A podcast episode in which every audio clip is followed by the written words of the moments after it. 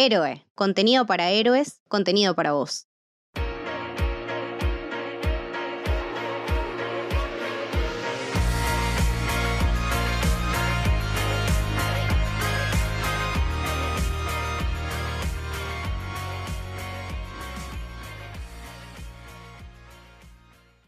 Bienvenidos y bienvenidas al Camino del Héroe. Mi nombre es Lucas y estoy con Lucho. Hola, ¿qué tal? ¿Cómo andan? Y hoy vamos a hablar de The Menu. una película que se ha estrenado en los cines hace un par de meses y que ahora hace muy poquito la subieron a streaming a Star Plus eh, y que ha dado bastante que hablar. Eh, si bien en, lo que es la temporada de premios me parece que eh, no, no está muy presente, sí me di cuenta que mucha gente vio la película, mucha gente está hablando de ella, pero bueno, estamos acá para charlarla. Sí, es una película que yo había visto el tráiler, pero cuando lo vi no me llamaba la atención. Salió y, nada, la fuiste a ver vos, me acuerdo, y me dijiste, Lucho, mirala, mirala, porque sé que te va a gustar. Y nada, tenías totalmente razón. Y más allá de que esté o no, que no lo sabemos todavía, en lo que tiene que ver con los premios importantes, que son los Oscars, si va a tener alguna nominación, nada, estamos acá para bancarla porque realmente nos gustó y la queremos recomendar. Sí, es una película que yo no creo que mucha gente la ponga entre lo mejor del año. Eh, no hay que verla como ah, una obra maestra. Pero sí, en mi caso es una película que me gustó mucho, me entretuvo muchísimo. Eh, de hecho, le tengo como cierto cariño porque más o menos que me salvó en una situación, porque me vino como anillo al dedo. Yo había ido al cine a ver una película que tenía muchas ganas de ver y al final me terminó resultando un embole eh, y salí del cine así como medio con un sabor amargo. Y de casualidad me fijé qué más había en ese cine y estaba de menú y empezaba en 10 minutos. Y ya que estaba ahí, dije, bueno, vamos a ver, me la voy a jugar. Yo no tenía idea, no tenía idea de qué trataba, ni quién la dirigía, nada. Me la jugué a ver qué, qué onda y la verdad me terminó resultando totalmente opuesta a la que había ido a ver antes. O sea, eh, Menu me, me, me entretuvo, me pareció interesante, me atrapó.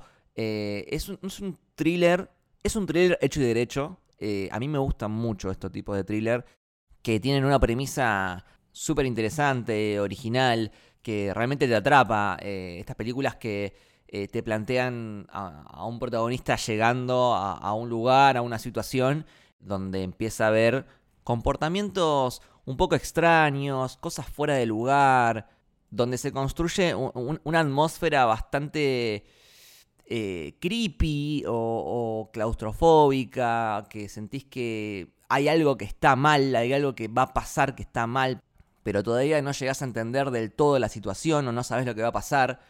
Eh, sobre todo, por ejemplo, en esta película lo que más me gustó fue, creo que la primera mitad, eh, donde ya empezás a sentir algo raro, que sentís que esto va a terminar todo mal, pero al mismo tiempo eh, la trama se va desenvolviendo de a poquito, donde la progresión va en ascenso, donde cada paso es un poco más fuerte que el anterior, donde eh, las cosas empiezan así como un poquito creepy, un poquito raras, pero después va escalando y se termina yendo todo a la mierda.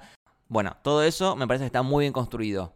Después en el final te puede gustar más o menos cómo termina desenvolviéndose en la ejecución de la resolución, pero en el trayecto te va a terminar resultando entretenida, eh, que es al final lo que uno espera de una película. Y más allá de todo eso, creo que lo que más me gustó de todo es el mensaje que termina dando al final, que es una película que habla muchísimo sobre eh, el arte, el consumo, el esnovismo, eh, la crítica, los fanáticos. Habla sobre un montón de cosas y realmente creo que lo que más me llevo y creo que lo que vamos a terminar hablando mucho en este episodio es de todos esos temas y todas esas críticas que, termina haciendo la película que me parecen a mí súper acertadas. Te voy a debatir un- una cosa metiendo de paso uno de los temas de la película, ¿no? Se llama The Menu porque obviamente tiene que ver con comida y tiene que ver con el mundo más elevado, ¿no? De, de la cocina, ¿viste? Esos platos súper perfectos, donde una de las características, estos chefs, ¿viste? Ultra eh, famosos, eh, técnicos y demás, tratan de que cada plato tenga una porción de algo, ¿viste? Que te dicen algo salado, algo dulce, algo con textura, algo que sea crujiente, la la la la la. Bueno, vos dijiste que es un thriller. Para mí la película es un montón de géneros a la vez y que creo que está pensado a propósito para de alguna manera también ser parte del menú. Es decir, es un thriller efectivamente, también por momentos es una comedia, comedia negra quizás más que comedia tradicional. Es una película de Agatha Christie por momentos. Es eh, una película de terror psicológico, de terror durísimo, una película que tiene gore. Es como que va jugando un poco con todo. Y sí, podríamos decir que el género principal es, es el thriller, pero justamente está bueno eso, ¿no? Como va mezclando otras cosas porque la gente se va a ir sorprendiendo, como cuando uno come uno de estos platos, con cada bocado va llegando a distintas partes del paladar y a través de, los géneros, hasta provocar el umami, que es el, lo máximo que quiere un chef, que sería eh, que cuando termines el, saboreo final digas, che, qué bueno lo que estoy comiendo, bueno, qué buena es la película que acabo de ver. Creo que, que juega un poco con eso. Sí, totalmente. Eh, podríamos empezar hablando un poco de la gente detrás de la película.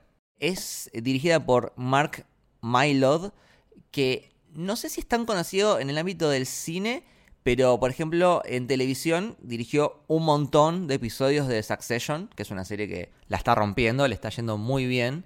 Estuvo en Game of Thrones también. Estuvo en Shameless, que es una comedia súper famosa, en Entourage.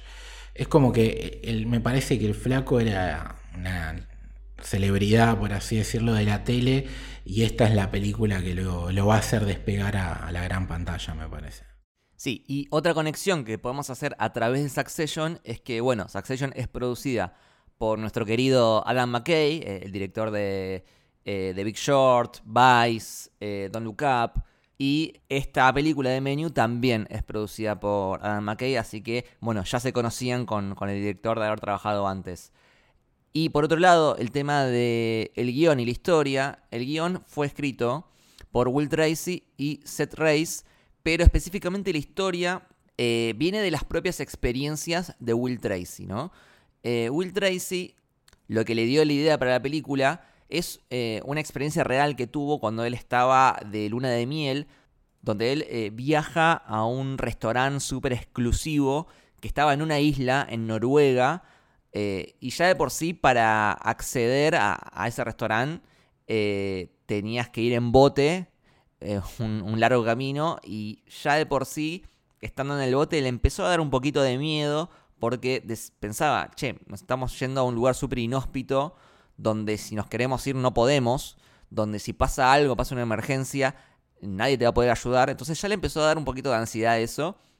Y después estando en, durante la degustación, se sintió muy, entre comillas, torturado psicológicamente porque lo mantuvieron sentado cinco horas eh, y él decía, con palabras de él, eh, hay algo implacable en estos menús de degustación. No puedes irte, estás siendo rehén de una historia que te cuentan durante horas. Se sentía eh, como rehén del menú y del chef, donde si no te gusta la comida no lo puedes decir porque se toma como que sos un irrespetuoso, donde estás obligado a comer el plato que ellos quieren, digamos, no puedes elegir de una variedad de platos, sino que el menú ya, está eh, preestablecido. Eh, y yo creo que a todos nos ha pasado de por ahí ir a un restaurante que te lo venden como algo top, algo de autor. Y no sé, te dan una fetita chiquita de pescado crudo con una arveja arriba. O te dan, no sé, unas ciruelas flotando en perfume en un sombrero de hombre. La verdad, primero que o es poca cantidad o realmente el sabor no es muy raro, no, no está muy bueno y, que te da bronca porque por ahí estás pagando un montón de plata eh, y lo que querías era comer rico y te están vendiendo humo. Y al final terminás diciendo, che, por mucho menos podía haber ido a comer una hamburguesa eh, o comer un choripán en la costanera y comía mejor y comía más rico. Eh, me parece que a, todos nos ha pasado. y bueno, a partir de todas esas experiencias que tuvo Will Tracy es de donde saca la inspiración para hacer esta película. No, la, la verdad es que simplemente escuchándote a vos contando la vivencia de Will Tracy, te da un poquito de, cosa, ¿no? Es como que a veces esta cosa de la comida como no solamente como algo para degustar y disfrutar, sino como toda una experiencia, puede ser un poco mucho, ¿no? Es como que no hace falta tanto para demostrarme que cocinas bien o que cocinas rico. Y siguiendo con, la parte técnica, este señor Will Tracy también está en su session. Es como que evidentemente comparten, más allá de la producción, ¿no? Donde estuvieron los tres, el director, el productor y, el escritor, eh, el mismo código de humor también, porque Adam McKay, que, o sea, acá está como productor, pero es un chabón que súper famoso por, por ser director de películas como Don Look eh, Vice y demás, eh, que, siempre tiene esa cosita, viste, de, un humor muy, muy particular e inteligente, como, como pasa acá. Entonces se ve que fueron trabajando y elaborando juntos esto. Y no solamente participaron ellos, que eso está bueno, sino que tengo entendido que convocaron a, gente que está detrás, de, o sea, fuera de, lo que es el mundo del espectáculo y que tiene que ver con la cocina. O sea, colaboraron con, con chef de verdad, ¿no? Para hacer todos los platos y lo que vemos en la película. Sí, eh, la verdad yo no los conozco mucho, pero por ejemplo hay una diseñadora de comida famosa que se llama Dominic Crane, que es de San Francisco. También eh, hubo gente del documental de Netflix Chef Table que ayudó para la creación de los platos. Dominic Crane creo que es, si no me equivoco, eh, es una chef muy famosa, creo que es de Francia, yo porque veo muchas veces antes de irme a dormir, me pongo estos eh, realities de cocina, ¿viste? Eh, donde nada, si te dormís no pasa nada y mientras la vas pasando bien, si no me equivoco, ella tenía un récord así como la mujer eh, que en Estados Unidos logró más rápido conseguir tres estrellas Michelin, o sea, es como decirte, se llevaron a, la Messi de la cocina. Sí, así que bueno, es como decís vos, eh, hubo mucha gente del ambiente de la cocina que eh, colaboró eh, en, la creación de, todos los platos que vemos en esta película. Sí, y, es que la comida es muy importante en esta película. Como contó Lucas, más o menos es lo que vivió el, el guionista. Tenemos un grupo de protagonistas que se dirigen a una isla a, vivir un menú de pasos y en el cual vamos viendo que las cosas no son como parecen y que cada vez se va poniendo más turbia constantemente, hasta el punto que llega un momento que dice, che, estoy viendo la misma película que, pensaba que estaba viendo cinco minutos y en el que creo que brillan, y acá creo que podemos empezar a, mover un poquito la, la banderita, ¿no? Mi país, mi país creo que brilla totalmente la señorita Anya Taylor Joy, que es la gran protagonista de la película. Sí, totalmente. Eh, bueno, a mí en lo personal me encanta Anya Taylor Joy. Me parece que es una actriz de la puta madre. La siento siempre muy, muy fresca. Eh, y, aparte me gustan mucho los proyectos en los que elige trabajar. Eh, pero bueno, aparte de Anya Taylor Joy, creo que hay una, hay una triada de personajes que son los que se roban la película, son los que más brillan. Eh, que se completa con el personaje de Nicholas Holt, que es un personaje que te, desespera, y eh, el personaje de Ralph Fiennes, que es el chef, que me parece que está perfecto también. Sí, estamos hablando de tres actores del carajo, ¿no? Básicamente, eh, Anya creo que ya es una estrella tiene un talento descomunal y seguramente en los próximos 15, 20 años la veamos en cientos de producciones de Hollywood rompiéndola por todos lados. Lo mismo pasa con Nicolas Holt, haciendo acá de, Tyler, del fanático loco, eh, que nada, que es otro chico que también eh, empezó de muy pibito en skins, estuvo en el mainstream haciendo de bestia en los X-Men y, es un chabón que en el rol que lo pongas la, rompe toda y Ralph Fiennes ni hablar, ¿no? Es una, bestia. Sí, Ralph Fiennes me parece muy, muy bien elegido para este papel. Le queda perfecto, eh, es es el, chef Voldemort, si se quiere. Eh, logra un personaje que realmente te da mucho miedo, que, te, impone, te impone mucho respeto. Es un grandísimo villano. Yo creo que es uno de los, de los mejores villanos que he visto en los últimos tiempos en el cine. Me parece increíble eh, su actuación porque no sé si te pasó, o sea, al principio de la película hasta que uno puede llegar a empatizar con él, porque el, el flaco está contando su plan, la la la la la la, y ves que hay mucha falta de respeto del otro lado. Después te, das, después te das cuenta que el chabón es un enfermo mental. Y, Sí, es que en general eh, todos los personajes de esta película tienen... grises. Claro, o sea, por momentos por ahí empatizás y te da lástima y decís, uh, bueno, ojalá se salve. Y por momentos decís, no, sabes que la verdad se lo merece porque es un pelotudo. Eh, salvo el de Nicolas Holt, que ese sí, lo detestás eh, de principio a fin. Sí, la, la verdad que eso habla de, de lo actorazo que es porque es un personaje tan, tan insoportable. Si querés podemos empezar a hablar un poco con spoilers. Sí, pero antes de hablar con spoilers, quería eh, mencionar algo importante que me parece que tiene que ver con el mensaje de la película, que creo que es bastante meta, que si bien habla de comida, me parece que en general termina hablando mucho de el consumo de cualquier tipo de, arte. Cada uno creo que va a saber llevarlo para el lado que más lo sienta. En mi caso, eh, desde el minuto cero que empecé a ver la película, inmediatamente lo llevé yo para el lado de- del cine de cómo vemos las películas, eh, de los diferentes tipos de cine, el cine de autor, cine de arte, cine de blockbuster, eh, del rol del director, del rol de la crítica, del rol del fanático termo, del rol del eh, snob pretencioso que odia todo y quiere llamar la atención. Y de nuevo, yo lo llevo al cine, pero eh, esto está hablando del arte en general y, de debates que existen desde que existe el arte. Y, y así como durante la historia, por ejemplo, surgió personas como Duchamp que criticaban esto, que, por ejemplo, con su obra de- del mingitorio firmado, se, burlaba un poco de, la burguesía que iba a estas exposiciones de arte y, aplaudía cualquier cosa simplemente porque estaba en una exposición de arte.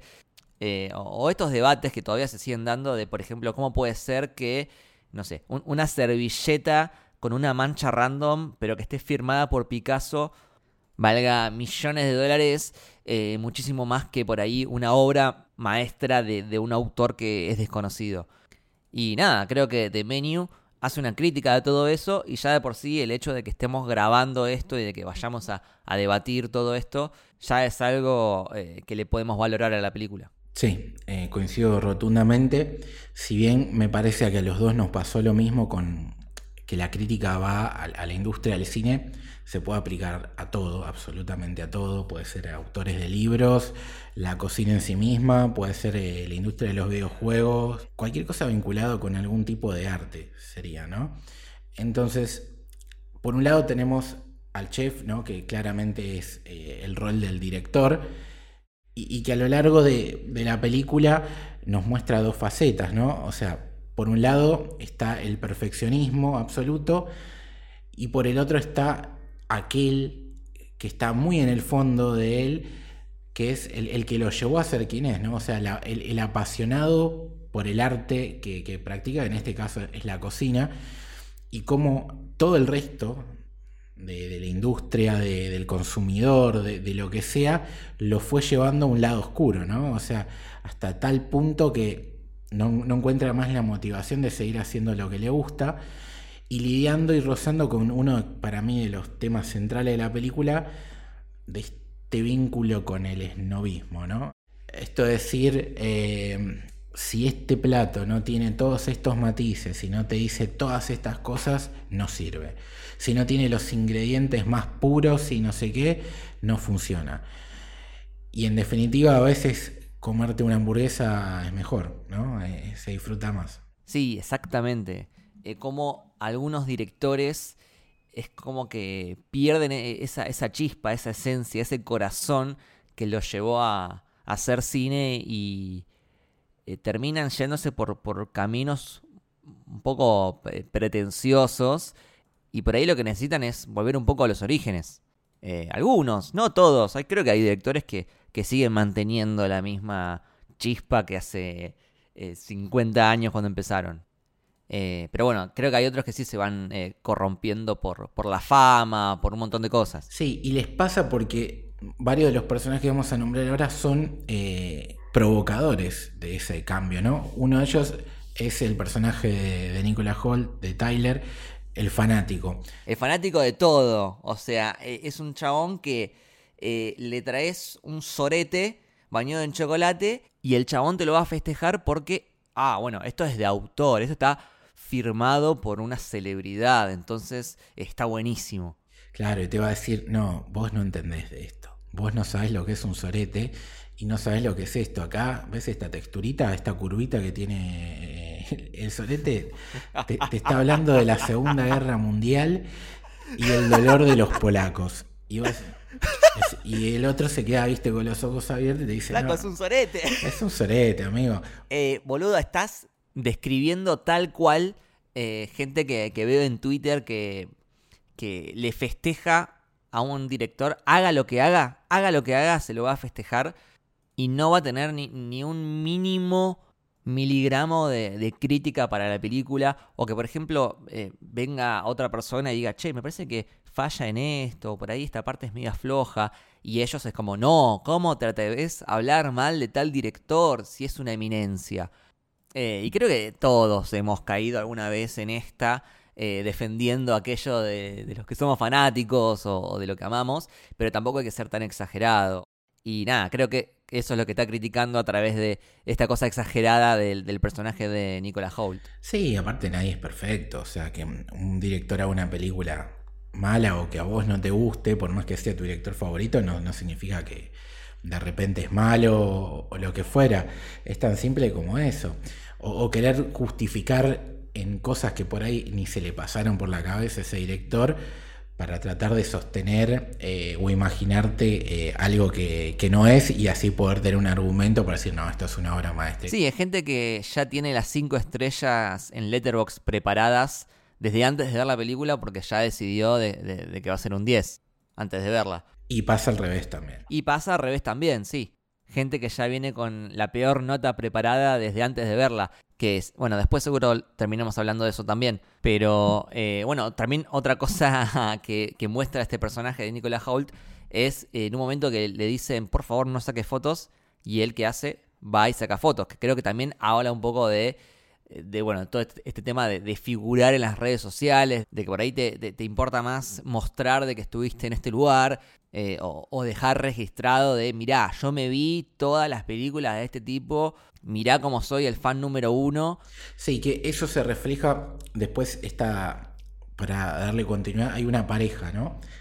Que yo no me quiero meter tanto en, la trama en sí de la película, pero sí hablar de los roles, ¿no? Esta pareja es muy importante por, por ciertas cosas que le, que le recomendamos que, que la vean, pero en lo que tiene que ver con los roles y la crítica, hay un momento donde el chef le dice, ustedes vinieron acá 20.000 veces. ¿Me puedes decir un ingrediente que te haya gustado, cómo te lo preparé? Y no lo saben responder. Bueno, eso también es el careta, ¿no? El, el que va al, al recital y no se sabe ninguna canción solamente para subir en Instagram que estuvo ahí. Ahí va, ahí va, sí, sí, sé de unos cuantos. Eh, pero, pero sí, bueno, eh, creo que es lo que hablábamos antes de, esta crítica a, la burguesía que, va simplemente a, las exposiciones de arte por estatus, para figurar básicamente, pero no entiende, no entiende realmente el arte que está yendo a ver. Que bueno, justamente eh, estos personajes del matrimonio son como bastante chetos, o sea, tienen mucha plata y como que parecería que simplemente van a, a esta experiencia de comida por estatus, para demostrar que, que pueden hacerlo básicamente, pero no, no les interesa realmente la comida.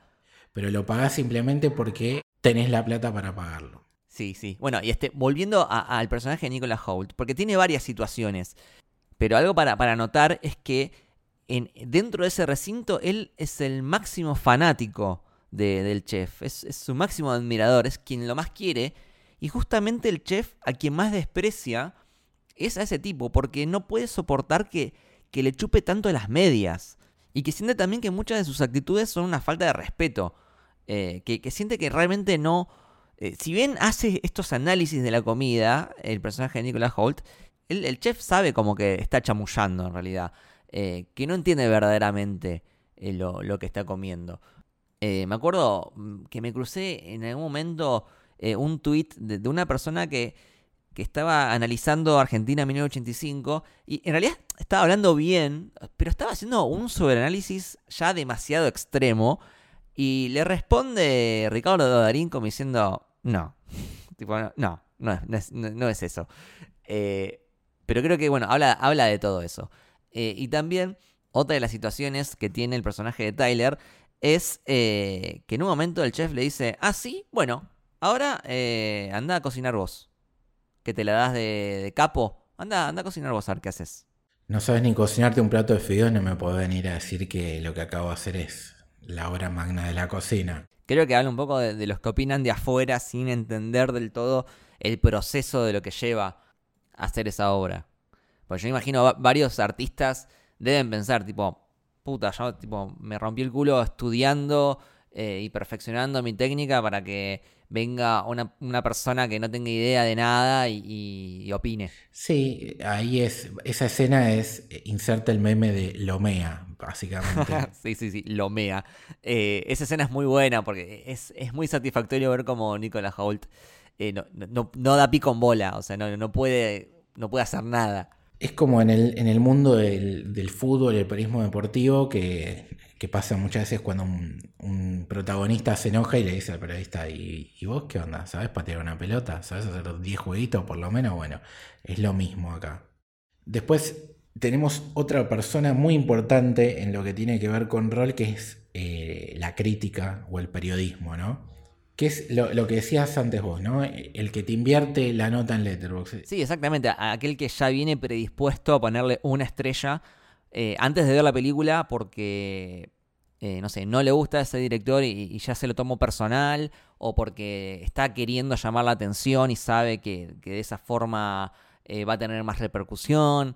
Que pasa sobre todo cuando aparece una película que, que está buena o, o que está de moda, que, a todos le- les está gustando y este crítico eh, decide ir en contra de todo eso a propósito y hace una, una reseña, una, un puntaje exageradamente negativo eh, con alguna, a una frase picante simplemente porque quiere eh, llamar la atención.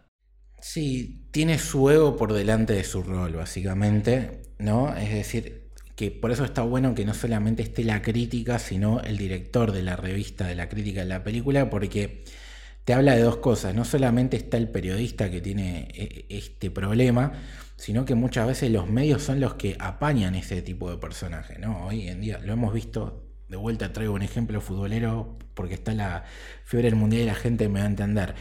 A Scaloni lo mataban porque era un técnico novato, lo destrozaban, le daban sin asco y no lo dejaban trabajar tranquilo, o sea, no llegaba ni a terminar, en medio de la Copa América querían instalar ot- otros entrenadores, algunos muy famosos, y después el tipo terminó siendo campeón, ¿entendés? Entonces, déjalo que por lo menos termine su obra, su, su- su torneo, su película, y después lo evaluamos. Pero hay medios que no solamente permiten este tipo de periodistas, sino que lo fomentan. Es decir, me sirve tener personas que hagan este tipo de cosas. ¿Por qué? Porque muchas veces, como decías vos, el odio, eh, el odio genera clics. Hoy en día es muy común. eh, me pasó hoy con una publicación que decía, eh, era de un video, ¿no? Y decía un- un- una afirmación. Vos entrabas al video y no estaba esa afirmación en el video. O sea, lo había puesto el community manager de ese medio de comunicación a propósito para que la gente lo cite, lo robe, para que los puteen. Porque hoy en día, lamentablemente, muchas de las personas que laburan de eso tienen que generar clics, no importa qué, no importa que todos los clics sean negativos. Ellos se miden a través de las interacciones. Entonces, lamentablemente vivimos en un mundo donde el odio genera muchas veces más eh, movimiento que, las cosas buenas. Es por eso que muchas veces un crítico va a tratar de ser duro para que lo insulten, pero va a ver que tiene una repercusión, repercusión positiva en la cantidad de gente que interactúa o que aprieta clic en la crítica. Entonces es una bola de nieve que siempre vamos para abajo, básicamente. Sí, y otra cosa que te muestra la película es cuando el crítico se siente dueño del artista, ¿no? Porque te cuentan que este personaje de, la crítica en un momento le hizo la reseña a, a este chef cuando recién comenzaba y ahora dice como que, ah, yo te descubrí, vos me debes todo a mí. Y en realidad el tipo llegó lejos porque cocina bien, por sus propios méritos. Es que, es que eso pasa en todos los ámbitos, o sea, se me ocurren mil ejemplos, sinceramente con eso. Pasa hasta con jugadores de fútbol, con, con músicas, pasa no solamente con críticos, sino también con consumidores. No- Nunca escuchaste la famosa frase, yo esta banda la escucho desde, De cemento. desde cemento y ahora que lo escuchan todos no me gusta más. Bueno, Claro, ahí va. En un momento eh, el personaje dice, "Eh, pero vos ya no cocinabas como antes. Este, que en realidad me hace acordar mucho también a, ciertos cinéfilos que es como que se quedan estancados en, en cierta época del cine y no pueden salir de ahí y que el cine murió hace 20 años y que cine era el de antes. Y en realidad, chicos, o sea, el cine, el cine no murió, siguen habiendo películas buenas todos los años. Eh, está, está todo bien si te gusta el cine clásico. A, a mí me gusta, o sea, lo celebro y lo respeto muchísimo, pero no hay que ser tan exagerado. No, no murió el cine, chicos. Sí, y después tenemos otros dos grupos de personajes, ¿no? Por un lado está eh, la estrella, ¿no? Eh, John Leguizamo interpreta a un actor que está en su peor momento y que se muestra como un tipo despreciable, que, que vive de- del estatus mentiroso, ¿no? Porque él dice yo al chef lo conozco personalmente y era todo mentira. Todo el tiempo va utilizando la fama para eh, mentir y manipular a la gente. Y eso claramente es muy obvio, ¿no? La película es un palo también para, para los actores y para los protagonistas del arte también, ¿no? Es como eh, que vos tengas un rol, una llegada, no te hace ser mejor persona que los demás. O sea, no tenés que mirar al otro de arriba porque vos lograste X cosa que te dio cierta trascendencia.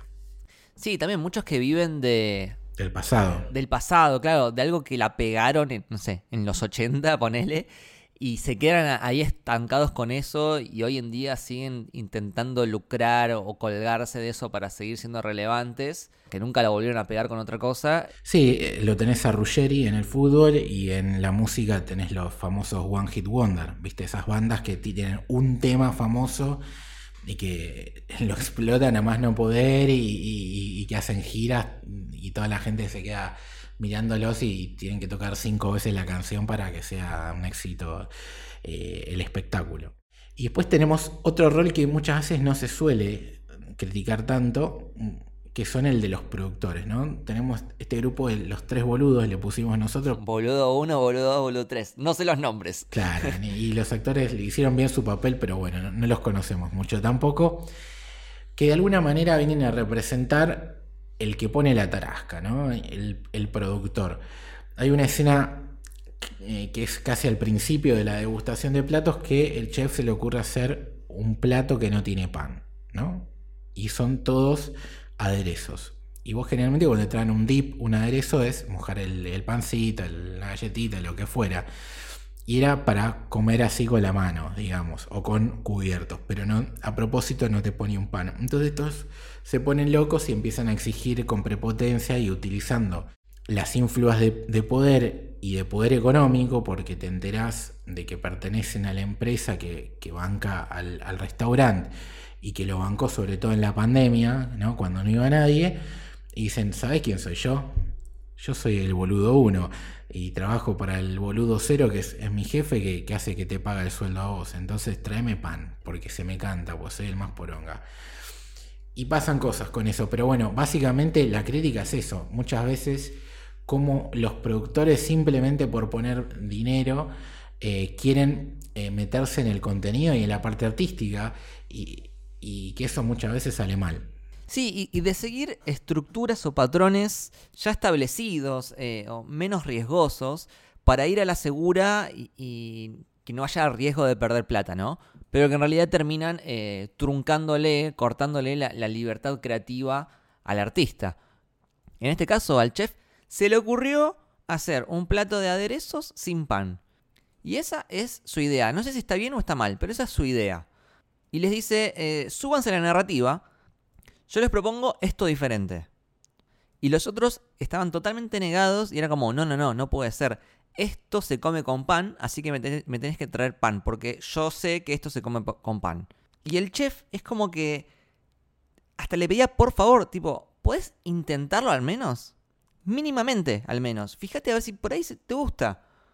Y creo que es un calco perfecto de lo que pasa muchas veces con las películas, que por ahí el director tiene una idea más loca, más arriesgada, más experimental, y desde arriba tiene miedo de que eso falle y terminan diciéndole, no, no, no, eso no, no lo hagas, anda por la segura.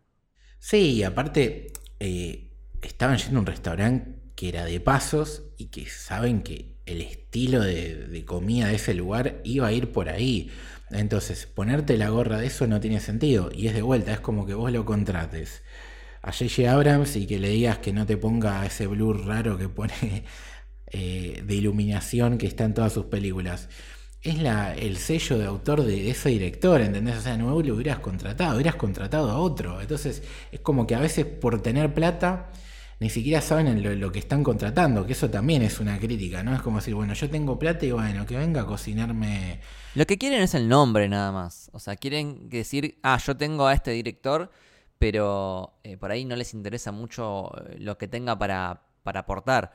Eh, por eso también muchos directores prefieren quedarse con, con productoras más independientes porque saben que tienen un poco más de libertad creativa. Igual hay de todo, ¿eh? Hay, hay directores que se adaptan mejor y otros que dicen, no, a mí déjame tranquilo, no quiero que nadie se meta en lo más mínimo en mi, en mi obra. Sí, que pasa, por ejemplo, para traerlo algo que todos los que nos estén escuchando nos van a entender, muchas veces cuando un director X va a trabajar con Marvel te dicen, y, pero bueno, eh, no, no lo van a dejar ser. Y después tenés casos que sí, casos que no.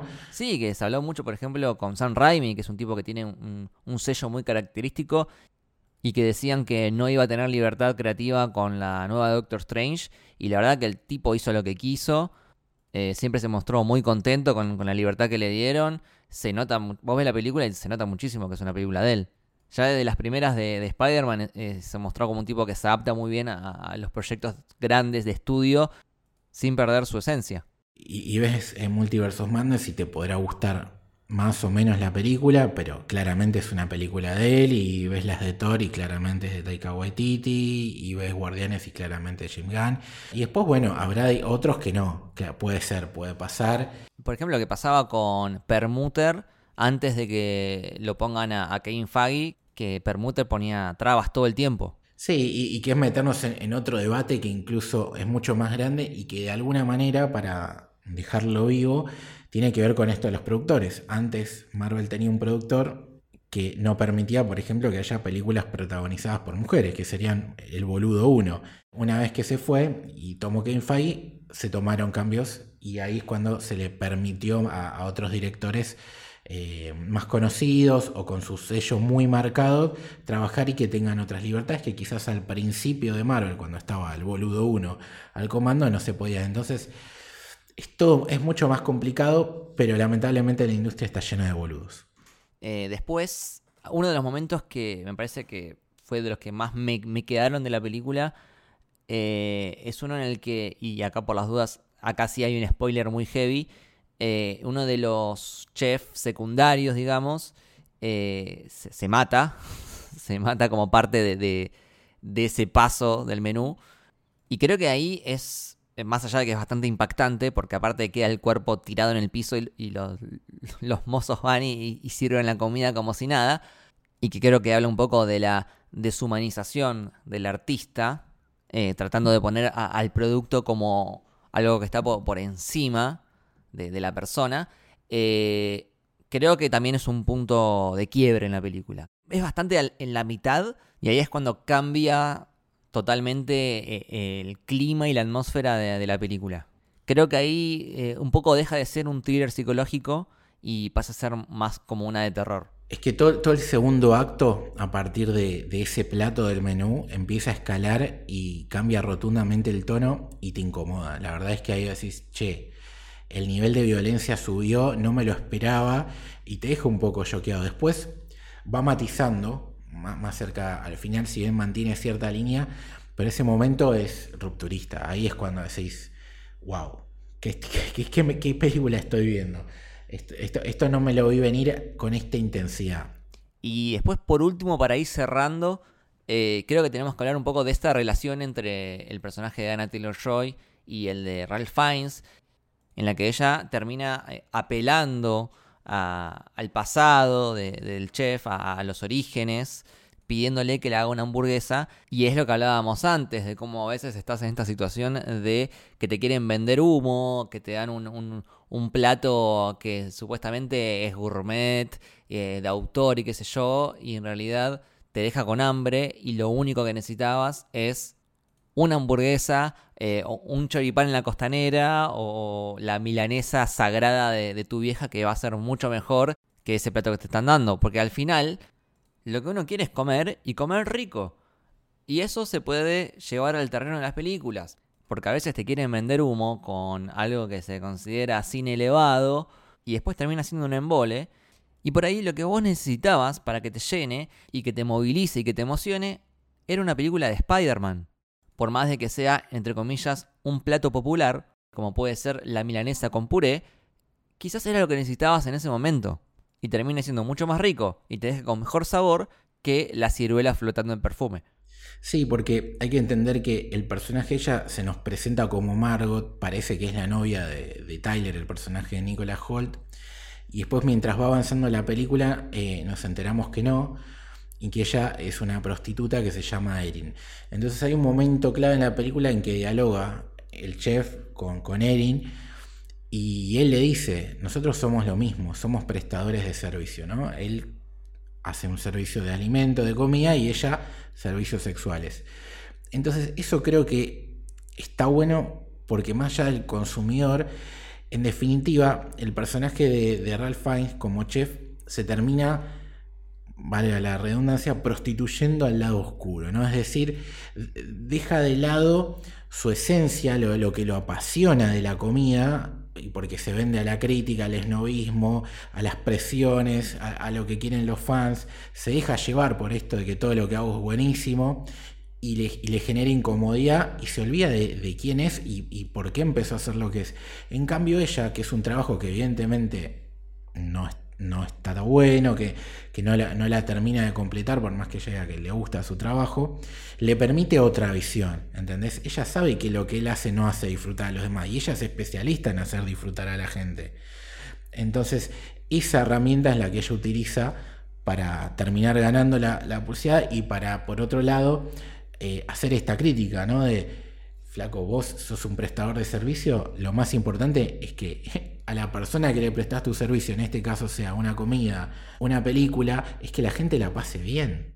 Eso es lo más importante, la gente disfrute. Después, si vos tenés más calidad técnica, eh, más creatividad, sos innovador, bueno, te va a sumar a la experiencia, pero lo más importante siempre, siempre es que lo que vos hagas haga que del otro lado la gente la pase bien. Que eso es algo que, a veces se pierde, ¿no? Con esto del sobreanálisis, que es buscar a veces eh, estamos generalizando, no hay películas que se prestan al sobreanálisis, pues están pensadas así, la pasas bárbaro, pero bueno, hay otros casos que es buscarle la quinta pata al gato para justificar algo que quizás no te gusta y simplemente lo haces porque sabes que queda bien, porque es un director eh, afamado, porque si vos criticás a ese director, estás cometiendo prácticamente un pecado porque vos no entendés el, cine o la música o el fútbol o lo que sea como, como corresponde y quizás simplemente, no sé, no, te gustó y punto, y no está mal decirlo. Sí, es que creo que en definitiva eh, la película termina criticando esas dos facetas del esnovismo. Aquel pretencioso que se hace el capo eh, vendiendo humo de una película, entre muchas comillas, elevada, y que si le decís eh, que a vos no te gustó, te, dice que no entendés a ese director. Y la otra faceta que es la inversa, que es cuando eh, no le gusta una película que, al resto de la gente sí, y decide hacer un escándalo totalmente exagerado, que se nota que en realidad lo hace para llamar la atención. Que, a ver, a todos nos ha pasado, a mí me ha pasado de, de que una película que veo que le gusta a todo el mundo, a mí no me guste. Pero no voy a salir todos los días en Twitter a tirarle hate. Eh, ya está, si no me gustó, listo, otra cosa. Sí, a veces cuando algo no te gusta, simplemente no opines de eso y listo, ¿no? también está esto, ¿no? La muda de opinar de todo. Y a veces eso lleva a generar eh, contenidos tóxicos, porque si algo no te gusta, no pierdas tiempo. Creo que nosotros podemos tener un montón de cosas criticables pero algo de lo que más me enorgullece de lo que hacemos es que cuando algo no nos gusta no perdemos el tiempo en hablar de eso. Tratamos de siempre buscar las cosas positivas de lo que nos gusta y nos apasiona y si algo no nos gustó no vamos a hacer un podcast acribillándolo algo porque todo termina siendo una cuestión de gustos en definitiva y nadie tiene la verdad. Entonces lo que a mí no me gustó a vos te pude haber encantado y no voy a dedicarle un podcast a, matarlo cuando por ahí el otro lado te termino lastimando a vos, ¿entendés? Pasa mismo, bueno, con esta película, con The Menu, para mí está lejos de ser un 10. Eh, pero en, su función de, entretener, a mí me entretuvo. Como conté antes, venía de ver una, película que era un embole, la verdad que me, fui a ver esta y, la pasé re bien. Pero también le puede pasar a otra persona que la vio y, no le haya gustado. Y es cuestión de gustos y está perfecto. Eh, pero bueno, creo que también si estamos hablando hace 45 minutos de todos los debates que nos dispara esta película, eh, creo que entonces tiene muchas cosas para rescatarle. Sí, yo no la voy a poner jamás en las 10 películas que más disfruté en mi vida, pero la verdad es que cada segundo de metraje la pasé bárbaro. Me sorprendí con, con ese cambio radical que destacamos, que en un momento decís, che, eh, ¿qué, qué, estoy viendo? O sea, pensé que iba a ir por acá, pero no pensé que iban a jugar tan fuerte. Me reí en los momentos de humor me encantaron las actuaciones, me gustó la música, me gustó la ambientación, me gustaron actuaciones secundarias como la de Elsa Hong Chou, la actriz.